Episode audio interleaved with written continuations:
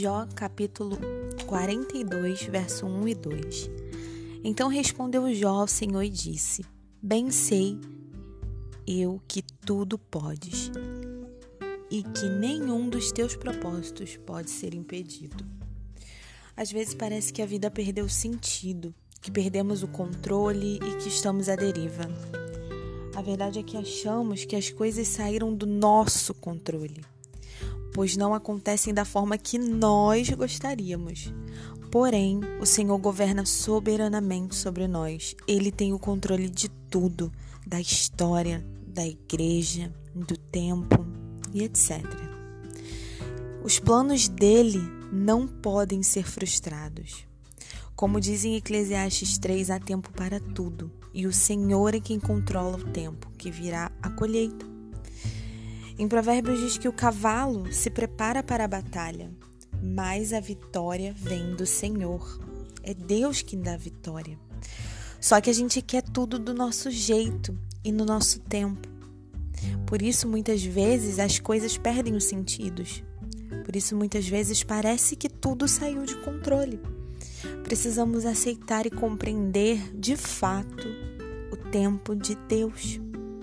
Jó no capítulo 14 chega a dizer que Deus estabeleceu a extensão da nossa vida e, sobre, e sabe quantos meses viveremos e que nenhum dia é acrescentado, nenhum dia a mais. Jó sofreu demais e depois de debater com Deus, Deus fez uma série de perguntas a Jó.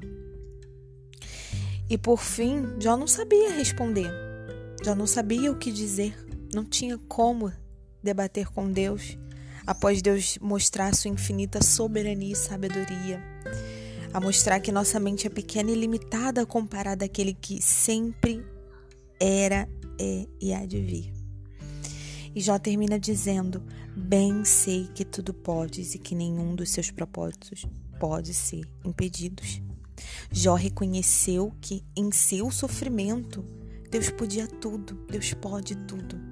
E de fato, Jó sabe mesmo, porque Jó viveu e viveu muita dor.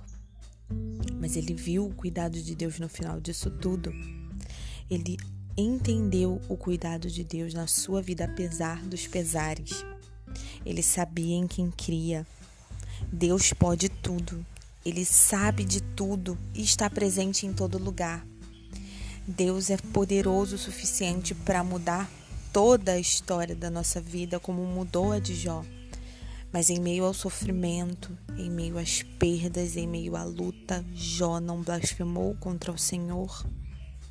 Ele sofreu, ele questionou, ele ficou indignado. Afinal, o sofrimento de Jó foi algo muito intenso, ele foi afetado em todas as áreas da vida dele.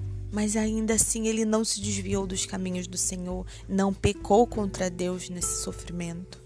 E no final, Deus questiona cada pensamento de Jó um por um, faz uma série de perguntas, indagações, e Jó vê que realmente, ainda no sofrimento, Deus é Deus.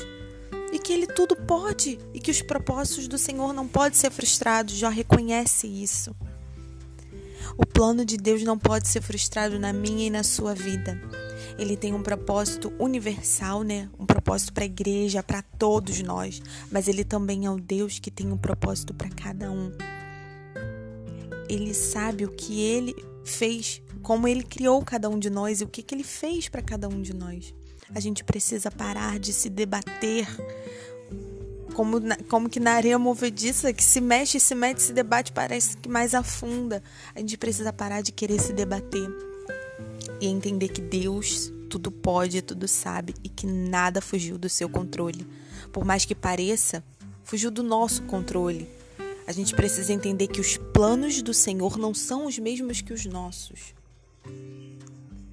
Em Provérbios fala que o coração do homem cria planos, mas a resposta certa final vem do Senhor. Precisamos entender por mais que a gente crie planos, crie metas, entregar tudo isso nas mãos de Deus para ver se coincide com a vontade dele, porque se coincidir, podem passar os anos, podem vir as lutas, mas se cumprirá. Precisamos entender a vontade do Senhor para nossa vida. Creia no Deus que Jó criou. que Ele tudo pode e que os planos dele não podem ser frustrados na nossa vida. E veja Deus em cada etapa da sua vida, nos processos, na dor, na alegria. Reconheça que Ele tudo pode e que Ele é Deus soberano que governa sobre todos. Tenha um dia abençoado.